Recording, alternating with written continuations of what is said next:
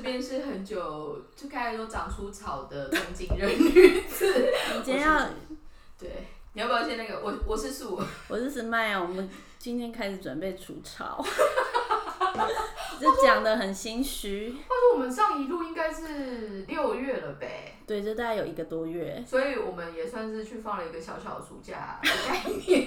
呃对，但是呢，这一集其实 timing 很好玩的部分就是第一个，呃，上周东京奥运正式的就是开幕，然后有一点 tricky 的部分就是说，他们 就是也同时发布了第四次的紧急事态。然后每天都在创新高哦。对，所以我们今天这一集，我们刚刚也是开录前也在跟 Smile 小聊，就说，哎、要聊什么？说还是人间观察感觉吧。但是我我想说，我们可以先分享一下，就是不就是没偷懒的这个月我们在干嘛？哦，好啦，我这是其实从六月开始，因为我我之前就是还蛮有劲的时候，是因为公司还没有找到办公室，所以就是可以不需要跑来跑去或什么的。可是大概大概我大概工作了一个多月，这是新工作转换大概一个多月之后，我发现事情越来越多，因为我我的因为毕竟我是日本的第一号天智第一号员工，零零一，对，零零一是我的编号，然后所以我就要处理非常非常多的事情，除了我的就是本来的就是 digital digital marketing 的工作之外，有一些事务事务二课的事情我也要做，然后就是一些有的没的，然后很多其实蛮多事情的，然后你说周末我没有出去或什么的，有有。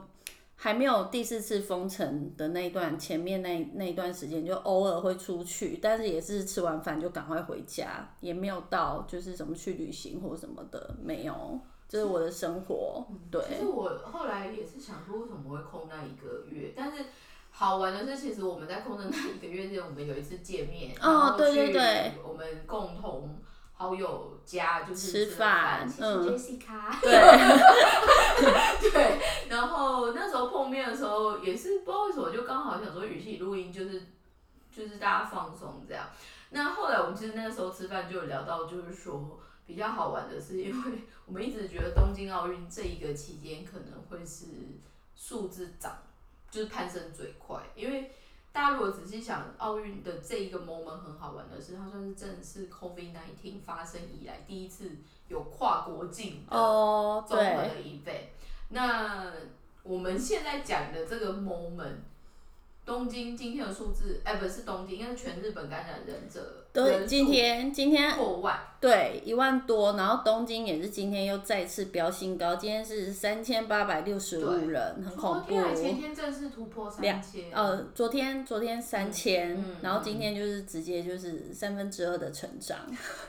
但是这一个数字其实反而。我我们刚刚，因为我们刚刚就是先 先去用餐才开始录音，那我们那时候就在闲聊，就是说第一个，呃，东京的感染者数的攀升是算是现在一个话题嘛，但是大家其实因为奥运这件事情就先撇一撇。那另外一个比较好玩的就是说，今天我也有读到一个数据，就是说这一次因为结论来说变成是无观众的哦，奥运，对，嗯奥运这件事情。那加上上周其实是开幕式，嗯开幕式本身也刚好没有人，嗯，但是从开幕式前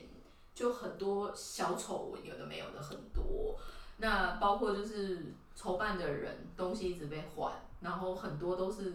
因为发言失误，或者是在很久以前的东西被哦，你是说日本就是奥委会的这些人？啊，应该是说主办整个开幕式，他们会会有一种叫做 art director，、哦就是有点像你整个氛围要怎嗯么做。嗯嗯嗯，那这种已经正常来说就是找有头有脸 entertain 的那一种，然后里面甚至于一度有电通接棒还是什么之类的。有就是有，我记得好像是前一天吧，他原本要去唱歌，然后才说我没有要去唱了，是不是？有有这个有一？个应该是因为至于我啊，我觉得这一次，其实其实我觉得这一次奥运，东京奥运有一些很有趣的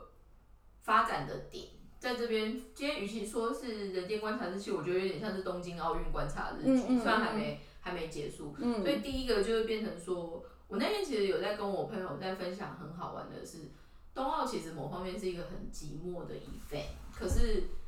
你如果再认真想一想，在现在这个 moment，真的硬着头皮也艳遇办，然后办的没有到很烂，但是也没有怎么样，还可以这样坚住的。想想全世界大概只有中日本日本做得到，对他们真是那种固执，我觉得这是固执才有办法做得到。其实我觉得就是这方面的民族性会第一次，应该说又再一次让我觉得说，呃，真的吉屋里不难可以做这种事情。对，所以我跟你讲，因为今年东京奥运在北京嘛，北京也是等着看，就心想说，因为冬天正常来说可能疫情就会回来。嗯嗯。那再加上其实在这个 moment，其实六月七月。欧洲也开始放暑假，再加上欧洲杯就是足球开始，英国也就是正式也人数一天破几万的也出来了。然后美美国的话，其实他们打完疫苗之，因为他们施打率很高，很高，他们好像现在还是排排名前前面。但是他们的民情里面有一些特殊的，我只能说特殊的迷思，所以有些人反而真的就是打完疫苗之后就没有戴口罩。然后它就会变成是一个集体感染啦，就再次集体感染啦。可是至于我听，因为我朋友在美国嘛，他那时候刚好有一个也是 trade show，就是我们做商业展览会，所以他刚好代替，好像不知道是哪个国家的厂商，就是帮他去跑，就是国内的那个 trade show，因为海外不一定能进去。他那时候就是从曼哈顿飞到 Las Vegas，然后他到 Las Vegas 他就吓坏，因为 Las Vegas 基本上就是 entertainment 的感觉，就是就是大家很开心，对对，没有人戴口罩，对啊，有听说啊。然后还有就是因为他是做国呃美国国内航空，那基本上就是全部满座，所以在大家没有办法往外飞的时候，美国的国内的这个移动已经开始起来，那。现在其实反而在，其实现在台湾，台湾其实现在很 lucky 的是，呃，疫苗算是陆陆续续有进来嘛，所以原则上。多多少少，如果你没有太多个人考量什么，你照着排其实算轮很快。嗯嗯。因为我现在讲的这个 moment，就是我自己反正还没打，但是日本其实对我觉得也有被我那个日本那个台湾的同事笑说，我们都打了，你怎么还没？对，我跟你讲，最近就是很容易被台湾人笑说啊，你阿北怕，啊，你个上问他贼，我就想说，哎呀，你又可以打，又可以打，然后我就心，但是。这个里面最好玩，因为我我现在就是跟我日本搭档开会，我日本搭档是千叶县，嗯就是他是通勤，然后千叶县，他还没收到通知。我的妈，千叶还没，而且他家，因为他他就住的比较郊区，可是他家其实就是跟。哪里打的那个线是同我说你每天都在危险区域穿梭。成田那一条。然后他的 office 因为是在 Omote 上都表参道。我说你真是高级。好远哦。我说你真的超级超级高危险区。说到这个通勤的电车啊，我觉得不知道是不是因为日本已经开始在打了，我觉得就是其实有回来，对，人有回来，嗯，然后我也不懂的是说其实。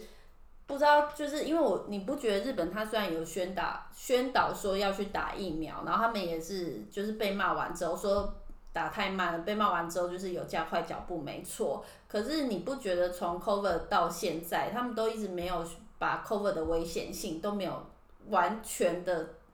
借由媒体的力量去传达给一般的市民？我觉得这就是问题所在，因为其实我觉得日本的奴性应该，日本人的奴性应该是比台湾人的奴性还要重。如果政府真的是有完全的传达、强硬的表达，我觉得其实他们防疫应该会做得很好。但是他们很松散，就是因为这些媒体都没有把严重性讲出来。我觉得还有一个，就是因为现在这个 moment，应该是从去年开始爆发这些的时候。呃，东京奥运其实，在八年前，就是阿贝桑他们去招商的时候，一个很大的 key word 是有点像是东北复兴，就是证明就是说三一大地震之后，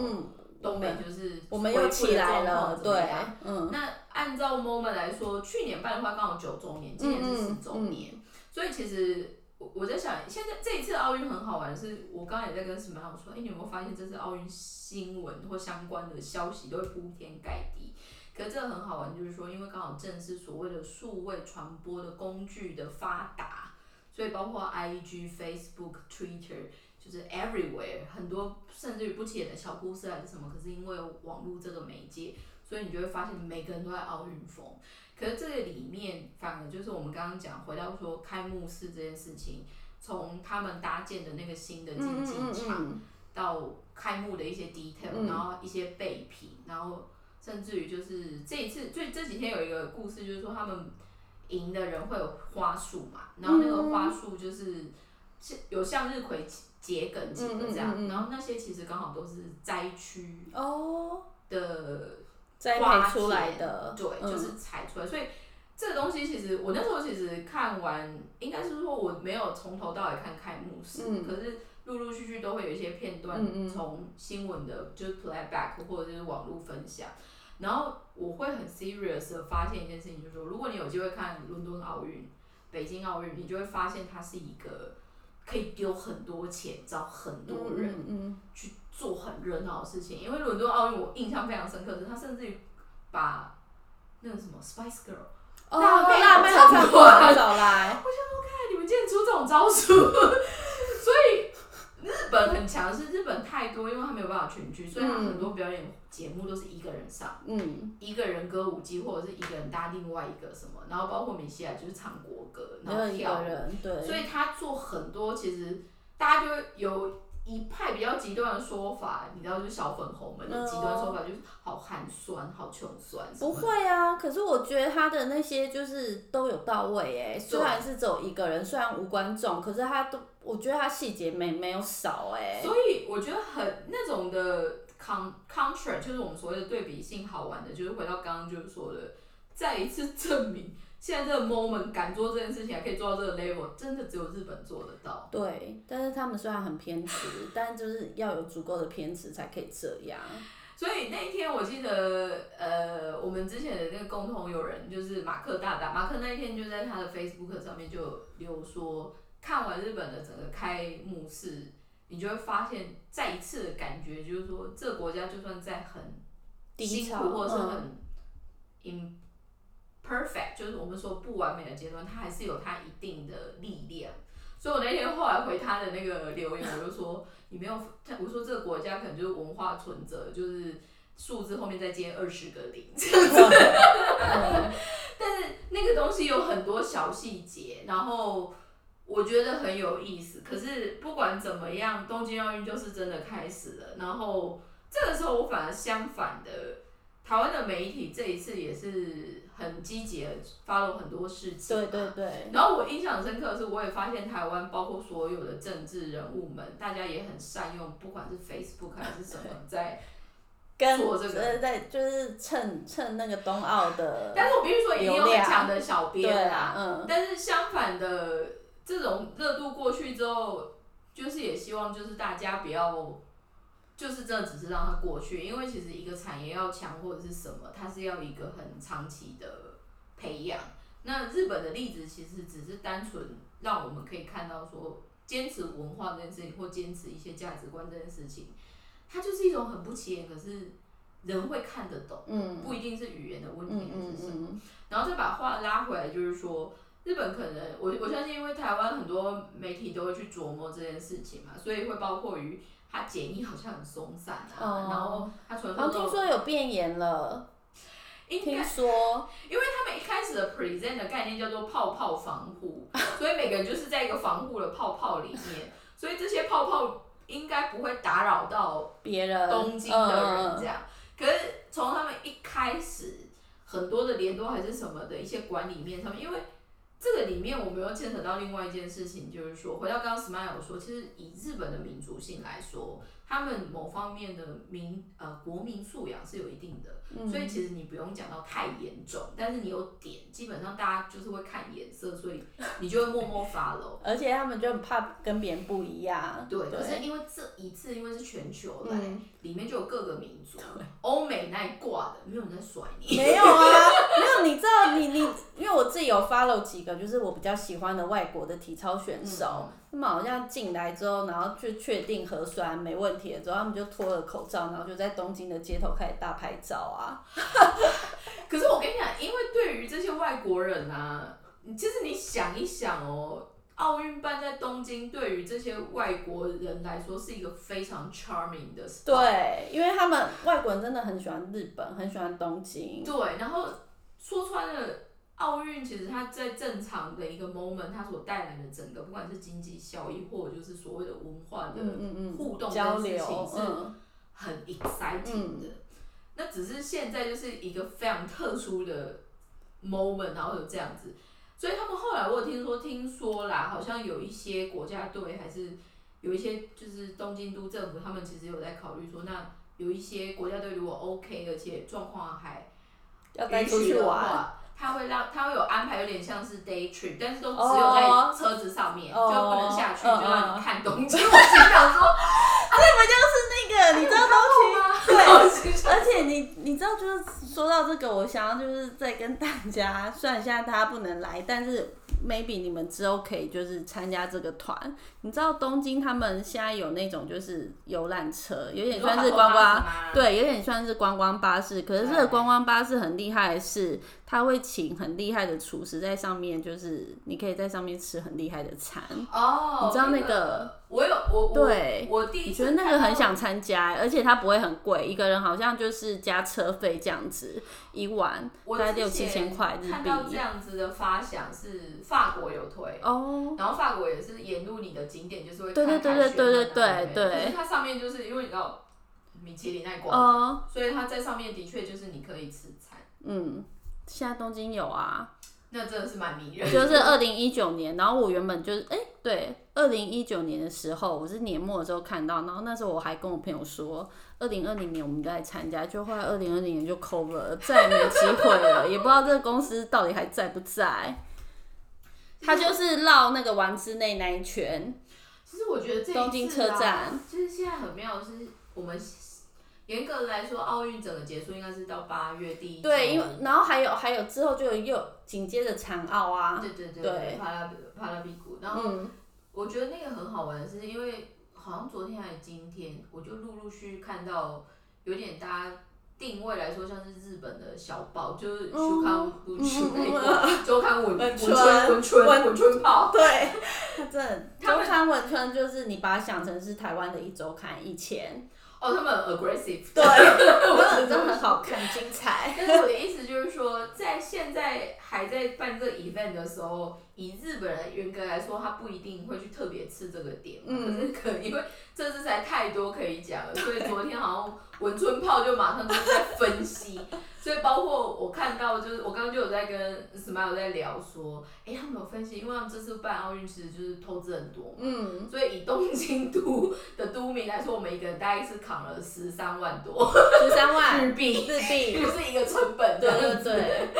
那其他如果是 general，好像如果是日本人的话，好像也是几万这样子，所以有 他们就有说啊，因为好像去年就是因为为了要迎接奥运，然后他们就有提早在道路上面，好像就是有用那种类似柏油，可是它是白色的，然后可能就写二零二零，然后在路上这样。可是今年不是二零二一吗？可是就有一些比较重点的 area，然后他就是变成就是好像请请那个工人再把那个零改掉变成一，然后就有都民，就东京都的都民就俩工，就说我们就每个月就要缴这么多的住民税，你就把这改成一，到底意义何在？其实就浪费钱，就是俩工，然后骂政府。其实我觉得这就回到刚刚 Smile 一开始有在说，就是感染者数越来越多，然后还有就是大家已经变成也没有 follow 政府的一些宣导还是什么的原因是，我我刚好今天好像也有另外一个朋友在问我这件事情，他说，哎、日本怎么人数那么高还是怎么样？我说其实现在这一次的奥也是刚好这一次的奥运，你可以感觉到一个很深刻的关键字。我那天其实有在我的 Facebook 上面有提到，就是说所谓的世代交替。哦世代交替的一个很简单的说法，就是说，举例来说好，如果你看奥运好了，像我我们我跟 Smile 这个年纪，我们如果上场就会叫老将，对对，老老将对对，没错。对。然后然后 但是比如说像那天那个男女混双打的那个日本桌球有没有？哦他们不是一个男生一个女女生对，对水谷跟那个萨斗，哎、他应该是美城吧，我忘记他嗯嗯嗯名字叫什么。但他们那个组合就是刚好差了十几岁，哦，所以美辰小姐应该还应该才二十出头，还不到二十。就配大叔。对，可是他那个大叔其实打完这个应该就要退退休休了嗯对对。可是那个很好玩的是，那个小那个小女孩从小时候去的桌球馆，就是那个那一个，她就叫他哥哥的开的开哦，就是受训，是去那边受训。对所以所谓的世代交替，我就觉得很有感是这个。然后还有加上我们今天其实就在开开玩笑，日本其实有一些比较 敢讲哑谜，就是我们说邪恶的深暗的媒体就有在提说，这一次的东京奥运完全被诅咒，因为连所谓的那种金牌有望选手，包括。像我少看到，对对对，他第一轮就被淘汰，他他他也不行，然后还有就是那个景景之他也他也不行啦，内外那个内村对内村那个也不行，对，然后还有就是那个呃之前因为有一些丑闻，我知道那个游泳的那个也不行，他第一轮就不行了，但他真是被被看好哎，对他那个以外还有另外一个最有名的应该是那个。男生的羽毛球，摸摸要马上桃山，桃山，对他之前也是有一些状况，然后一路就是回来，但是这一次我们那我那天我们刚刚就在跟石曼说，哎，会不会其实日本人其实意外在这种变化多端的时代或者 moment，他们其实意外就很容易被影响，然后就。崩坏还是怎么样？应该是容易被影响，因为说到这个，我就偷偷就是爆料，我日本同事在台湾，不是五月开始 work from home 嘛？但因为我们公司老板就是比较看重这个疫情这个事情，所以那时候就是还在观察的时候，还没有正式封城的时候，我们公司就已经在工在家里工作了。然后因为我们台湾刚好有两位就是日籍的员工，然后就是女生可能就还好，但。那位男生的日籍员工，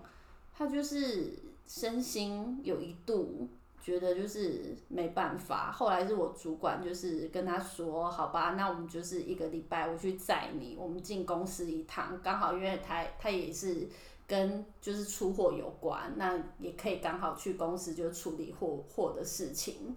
然后那时候我。”我在跟老板开会的时候，老板就问我说：“什么呀？你不是在日本已经隔了这么久了，到底是你觉得怎么样？”我说：“我说刚开始是真的会觉得还蛮阿杂的，尤其是我们日本的房子很小，因为你可可以活动的空空间有限。”我说：“可是那时候我自己的做法是，我上班的时候我就在家里，可是我一定会就是两三天或一个礼拜，至少会有个一两天，我就会。”比较晚的时候没有人的时候，我就出去外面就是散步。可是我一定是还是有戴着口罩。我是要说的是说，他们就是没有办法，就是应付突如突如其来的这种改变。其实我觉得回到我们刚刚说东京奥运，相反的，因为这些所谓的数位工具的发达，你就会发现这一个所谓你会不小心知道很多不同国家民情或者是国民性的这个 moment。因为传递工具的方便，比以前更容易看得到嘛。然后在日本，我们就会谈到，就是哎，好像比较容易，就是不管是私交还是压力太大，然后就怎么样。可是相反的，举例来说，这两三天也一直被讲的，就是说现在就是强国人们会四处去出征人家的 IG 还是什么，下面留言呐，而且他们也没在怕，就直接给你写简体字，所以变成是。我觉得现在的所谓数位工具的方便，它其实把很多以前我们以为没有发生的事情，变成一个很实在可以反应的工具。可是这个工具，你到底要让它越来越好的方向去，或者就是呃，就是完全就是往谷底走，它就会变成是一个，就就我最近很有感的，就是说，其实从头到尾工具都没有错，而是用去用这些工具，还有。怎么用？因为相反的，也因为现在这样子很方便。像我今天，我今天就在我 Facebook 上面另外忏悔，就是说，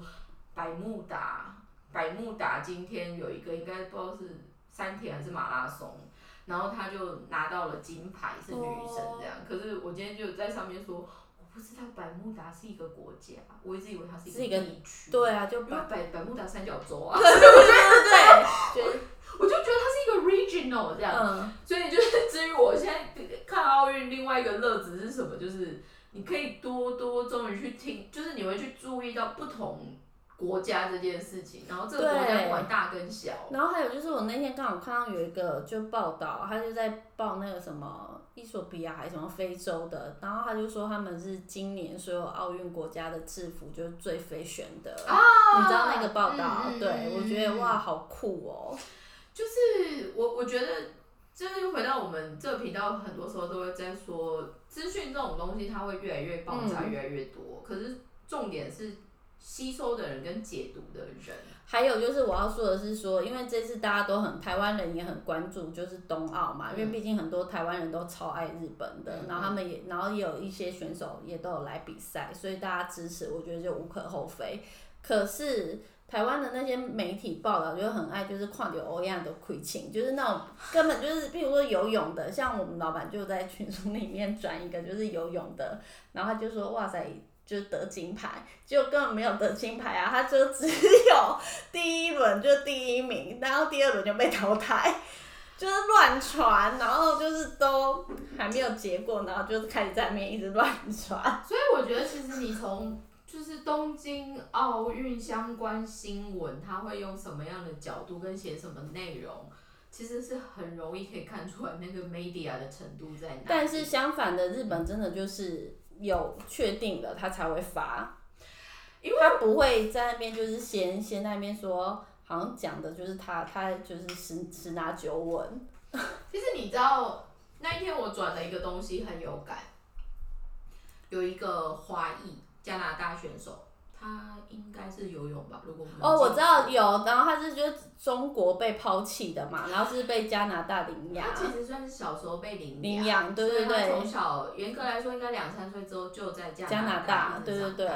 那那一天那个东西分享了一个很有感的是，当他真的拿到这个奖，全部加拿大的 media 都在讲有一个加拿大安略省的、安安大略省的一个女生，然后她得到这个奖，然后小时候故事是真的，嗯，但没有人特别去强调她是 Asia，、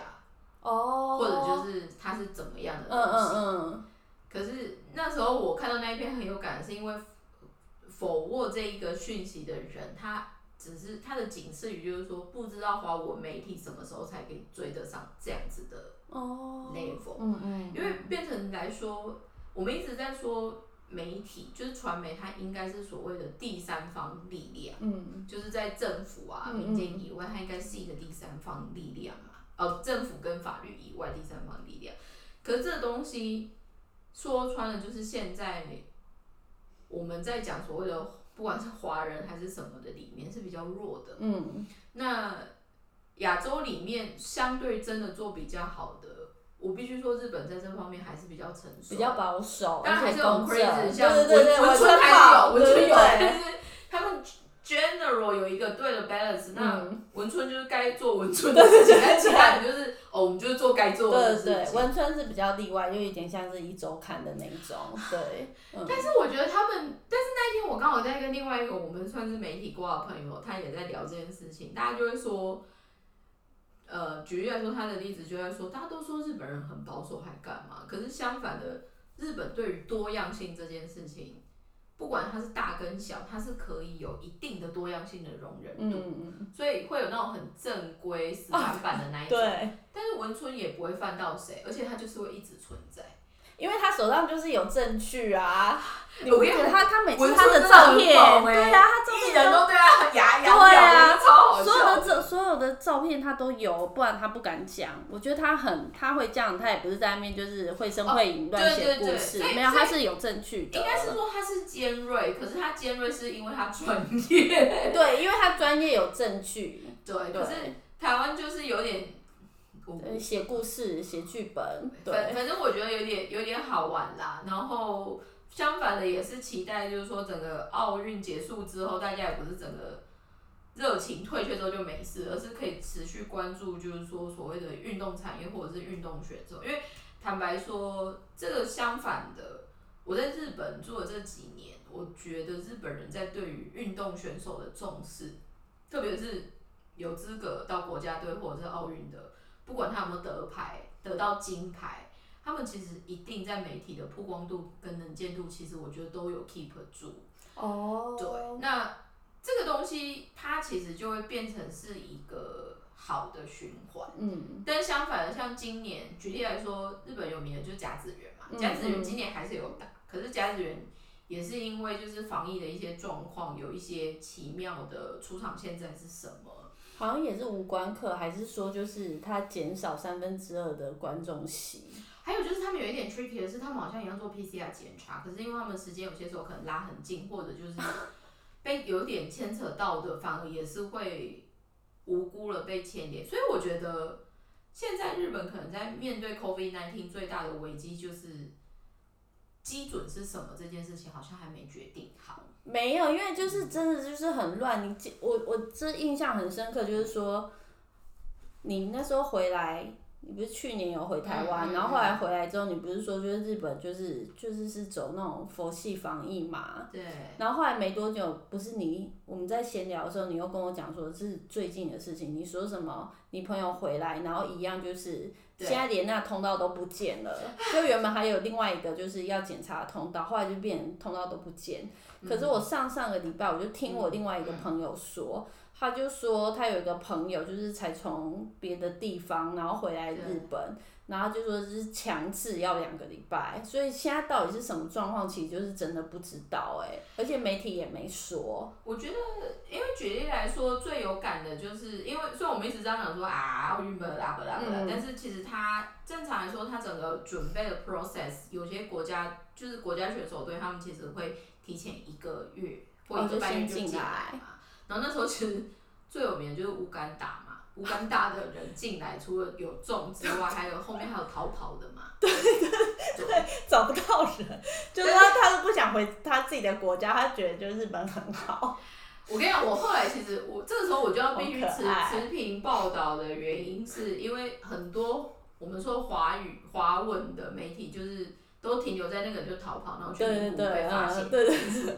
但后来日本的媒有点体像评论，有一个就是他们会那种呃新闻评论相关的人嘛，里面其实刚好那天我就看到说，他们就有在研究说为什么这乌干达的人会想逃跑。嗯。其实他有两个问题，第一个是他反而是来了日本，好像第一天还第二天才发现他的，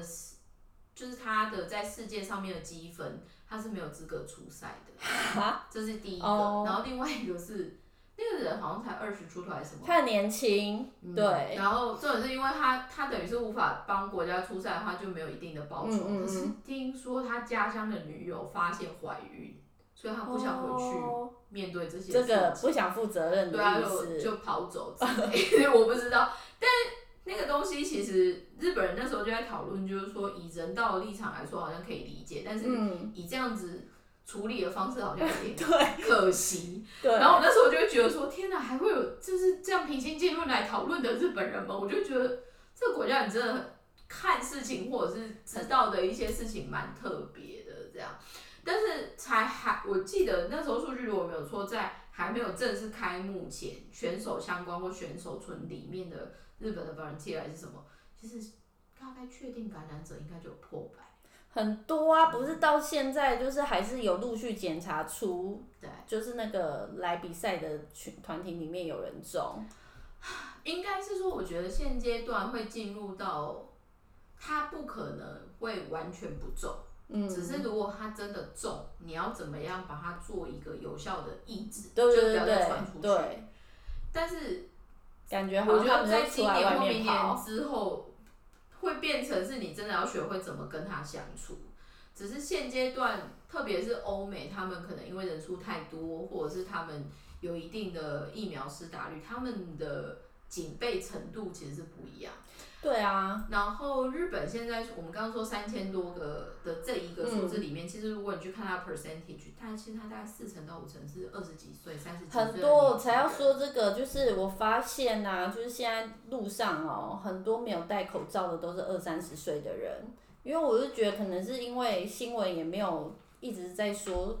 就是说你就算打了疫苗，其实你只是降低的感染率，但不是代表说你就不会中。我觉得日本他没有一直他没有强调这个，就跟最早之前我在跟日本人聊天，我说你们就民族性很强啊，为什么这次就是 cover 会弄成这样？然后我的那个日本朋友他就是说，第一个原因就是说大家不知道这个病到底有多严重，然后再然后第二个就是说政府就是摇摆不定，然后就暧昧。他就是他都没有跟跟人民讲，就是重点，他只有跟你讲说，就是你不要出门，尽量不要出门。可是什么叫做尽量？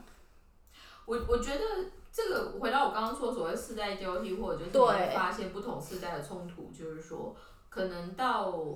很萨拉利嘛那个时代，四五十岁的那一挂，他们还是会有一定的自制力，或者就是一定我们说的他可能会去找找资料，对对对。所以他们其实某方面。是不太会再去多添什么乱子，但是对于而且说到这个，我要补充就是说，因为我那朋友也大概是五十几岁的日本人，他说那个时候啊，日本哦都完全没有报道，可是他就看国外的新闻或者是其他的一些网络的外国的新闻，就发现有着 COVID nineteen 的这个 virus，他说他是自己去看外国的新闻，然后才知道哇塞，这这有点不妙。可是他说他那时候看的时候，日本的完全都。一则新闻都没有讲。我觉得我最近其实观察到一个很有趣的现象，就是说，基本上一定会掌握到所谓的外国资讯，或者是跟外国人互动的日本人，他们有些时候风格或者就是一些就不是日本人，还有重点是他们的 民族性上面来说，就不是那么我。必我必须说，就是有点像是变种，有点势利眼的，就是没没有那么刁低。对他真的就不是那么老实。对，我某方面会是这么觉得。可是相对于你说那种很乖乖老实的那一挂，他反而因为太 local，太刁低，close 的一个环境，他反而搞不清楚状况。对。的这个时候，反而一直以来多多少少，虽然不一定会。让你大富大贵，但是应该也不会害你的所谓的组织这件事情，他其实没有办法去 handle 的时候，那些 就是没有跟外界有特别接触，我们刚刚 Smile 说的掉低的这一挂的，它其实就变成是连锁效应。可是你会发现另外一个有趣的数据，就是说现在东京不是飙到现在的数字吗？地方或者是很乡下的地方，他们其实没有什么差异，没差，上面是没有对对对，再加上地方里面本来。最容易被担心的就是长辈嘛，可是长辈其实都打很快，所以长辈又加上他们本身出没就不是有这样的，没有那么频繁，对，他们就乖乖，然后就是做他们固定固定的事情，所以这方面控制的很好。可是我后来看到另外一个很有感的数字，就是说日本其实在去年正式就是突破所谓的老年化人口，到。三千两百万，好恐怖哦！大家想一下，三千很长寿。你们要想一下，三千两百万就是全台湾都是老人，再加上多一千万个老人，因为台湾是两千三百万。对啊，所以这个东西的数据正是证明说，因为日本现在人口是一两千万，三千多的话，大概就已经变成是它的高龄化人口比率来到了二十七点多。在二零二五年，它其实会跨到三十一 percent，所以三个人里面有一个是老人。但是这一个，我另外先想要补充一个好笑的发现，就是说，因为我们我们陆续就看一些商业杂志什么的嘛，然后今天就刚好看到某一个也是新创的杂志，然后他们好像是做有点像是消费者行为分析，然后他们在日本就是有找到一个算蛮权威性，然后在做有点像人脑研究的一个教授。那那个里面，我觉得那个创办人讲一句话，我觉得很幽默。他就是说，对于我们这些 start up 的人，就是台湾人，然后他说，对于这些 start up 的人来日本，就是他觉得他是一个很 juicy 的市场，因为他人数很多。嗯嗯嗯嗯。可就是因为他讲那个关键字，我今天就刚好在研究所谓的人口结构里面，我说，嗯，他三分之一接下来都是老人的话。你现在讲的这些消费行为，在网络上面的消费促进行为，第一个他们就不会用网络。真的，说到这个，我觉得非常有好笑的是说，我们的东西呀，就是我现在的那个东西，好，我帮我们公司记录一下。我我现在的公司是在卖，就是一个叫做 Q B 的备份豆腐，它真的很聪明，就是你只要跟着就是手机一起充电，它就会。自动帮你把你手机的照片里面就自哇动备，备备份。然后我要说这个很有趣的是说，我们在日本其实我们有做那个电视购物，对就像东神啊、某某这种电他视购物突。然去，然后打卡，我想现在是什么？对我就是，但我不是主持人，我就是去盯场的，盯场，厂商盯场。快来的，赶快扣进来。对对对。然后呢，我要就顺便跟大家补个脑，我觉得就是你如果没有在日本工作，我觉得你很难知道，因为台湾的电视购物的主打的族群，真的就是我们或者是稍微一点的妈妈，但不是到那种六十几岁。可是日本的电视购物的 TA，他是六十岁以上了，几乎都是六十五岁的老人。然后那时候我们就在介绍我们商品的时候，然后对方他们就也很有经验，他们就说不用讲那些什么云端啊，就是说不用不用提什么，就是 iCloud 现在就 Google iCloud 这要要付费，所以你买这个的话，你就可以省钱或者什么。他说你就只要告诉他，这就是跟你充电的时候插着就可以用了，你不用跟他讲这么多。你就跟他讲什么云端的话，还想说是天上的云吗，还什么的，所以就是说。这就是很很有趣，然后所以等于是说，像刚才诉说的，以后三分之一的市场都是老人，我觉得很多企业你们可能要开始想说，你除了打年轻人之外，你如何也要满足这种中老年的高龄的人，因为其实他们也是有钱的。应该是说，如果以日本整体 GTP 的区呃 GDP 的区分来说，现在真的掌握财富的人都大概是年纪五十几岁对以上。嗯，简单说，就是以前泡沫经济以前，那时候他们还有一点，再嗯。加上，因为他们那个时候虽然收很高的社会福利，他们还用得了。嗯，但是在我们这一辈以后的，光是因为他现在就变成是以前可能是两个年轻人养一个老人，人，对对对，反过来，所以一个年轻人要养到两到三位老人，对，所以再加上日本其实某方面真的少子化，嗯可是那是因为他们之前为什么会突然很多小孩的原因，是因为他们战争过，死哦，了很多人，大家就毛起来生。嗯，我会觉得它就是一个很有趣的产业结构。可是另外大家也有在分析，比如说日本包括什么经济竞争力越来越低什么之类，其实那个东西只是说出来，就是因为它就没有年轻人。嗯，那这个东西其实所带出来，对于像我们这样子存在在日本社会最有感的，就是说，哎、外国的劳动人口真的是增加了。嗯，外国的投资方也是会陆陆续续进来，但日本在对于怎么样去管这些外国人，或者是怎么用这些外国人，或者就是外国人进来，结果发现他没有工，所以他的成本其实不一样，或者是大家梦想的所谓的日本市场，就很如果他就根本一口都喝不到。就是就是我会我我我刚刚其实在跟斯曼在讲一个很有趣的概念，就是说你会发现现在好像媒体资讯这么发展很蓬勃，可是你其实没有找到对的资讯，然后你的定位跟你讲的所谓的趋势还是什么，你 always 就是隔一个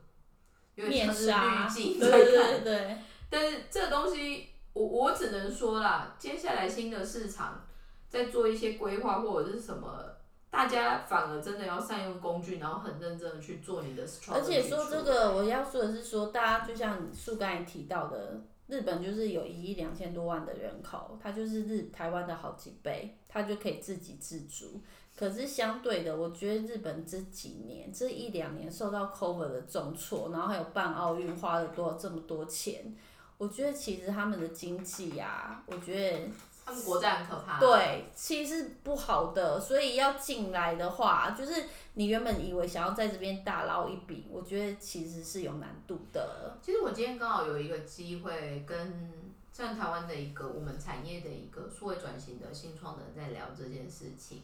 那我反而很明确地跟听完他们的 strategy 之后，我其实跟他设定的方向，或是我推荐他的应该是，至于日本，它可以变成是一个 model，嗯，或者是一个我们说的 C 勾积累成功小案例，嗯嗯嗯，可这个东西你不能满足在这边，你应该用这一个再去复制别的国家，的对对东西对，那日本相对于它是什么？它等于就是把你所谓的业务力、耐力，或者是刚刚什么样一开始所谓的数物对弈能力、嗯做到最极致。因为说穿很烦，对啊，很烦啊、但是你如果在日本这一套你都可以活过，你基本上你去任何的市场，你你都就觉得好轻松哦，轻松，光是跟他们讲话你都觉得轻松。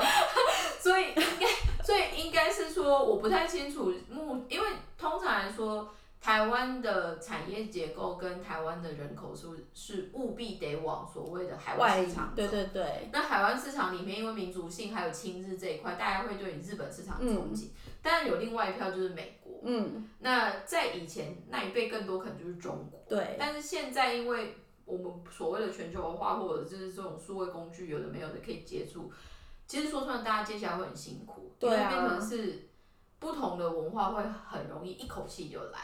可是不管你现在的 idea 不同文化多容易接受，当你实际进到现地去，法规、金流、物流、商流，那个其实就是一个一个你都你要打对，你都要打通关呐、我就是一关一关打进来。我只能说，我现在的这个发言到最后的结论就是，所以大家如果有机会做上班族也不错啦，不要动不动就是都要说我要出来创业，我要当创业家，那真的是没有是可可以创业，但是就是要思考很对然后还有就是说，日本的现在的国内的经济已经不是前几年这么看好了。我这是印象非常深刻的是说，我前两份还三份工作的时候，我是在做英镑都赛斗，然后那时候其实我其实我有点担心，因为我就觉得真的。因为那时候我记得应该是二零一八年，我刚进公司，然后有一次我跟我的日本一个行销部的一个女同事去吃饭，然后因为那时候我就很担心说，毕竟我是国外的，我知道像就是台湾人发讯息，然后我也不是主流的日本媒体，然后所以我那时候我就很担心的跟我同事问说，我就说这个台湾版真的会做很久吗？我我那时候我同事就跟我讲说，你看，因为我们那时候我们的公司在涩谷，就英丘，就是那边前面就是大家会去赏樱花的有一个涩谷的那边，他后来因为要因应那个冬奥，他前一两年，因为那边的房子其实有一些很旧了，就是很，然后他为了要因应冬冬奥，然后都跟，他把那边所有都拆开拆掉，然后夷为平地，然后后来盖盖高楼大厦，什么斯库朗布那边就是那个时候改的。然后我印象很深刻的是，二零一八年的时候，我同事跟我说：“是曼友，你不用担心，因为我们要冬奥了，而且我们日本这次真的花了非常非常多的钱。冬奥之后的十年，日本应该还是会持续的以观光来做，以它就是经济的主体要走观光这条路。”结果这没有啊！你看，就二零二零年就立刻把他们打趴。应该是说，我真的觉得，嗯，疫情这件事情，它其实把一些旧有的工具，嗯，以为一直会永恒的思维，跟所谓打趴哎、应变能力这件事情，做一个很有趣的重置。嗯，但是你也会发现，就是说，有一些我们觉得可能不一定是好习惯或者是好的地方，但是它反而是因为很有深度。就举例来说，大家就会说哦，日本很不会变通啊，反应很慢什么之类的。可是的，这就回到我们刚刚说的开幕式说，所以他们文化可以撑很久，因为就是 always 你就是很深，可以在那边蹲。那台湾其实相对应变能力什么很多什么，可是就会回到我们说，可是一样的数位工具，对的用法跟不对的用法，其实带来的所谓的社会影响力跟社会观感，它其实影就是它所带来的整个波动是完全不一样的。所以最近我们其实有一个很深的体悟，就是说对于资讯接收这件事情，它会越来越平等，每个人都有机会。可是当你接受了资讯，跟你怎么去运用、吸收，变成你自己那一套，会因为你个人的特质或者是你个人的 skill，它会完全不同的。如果日文叫做隔差，就是所谓新的差别这件事情。你不要说什么媒体，就拿一个最最最好举例的，台湾最近就是因为也是 COVID 的关系，然后再加上 Podcast 第一名的人是股癌，所以现在有越来越多的年轻人他们会想要就投资买股票，买股票也是你会接受到很多很多的讯息，告诉你哪一只会涨，哪一只会跌或什么的。可是每个人买股票都有，它会牵扯到第一个可能是你的薪水，还有你的 lifestyle，然后还有你的储蓄率，就是所以大家没有一定的，就是说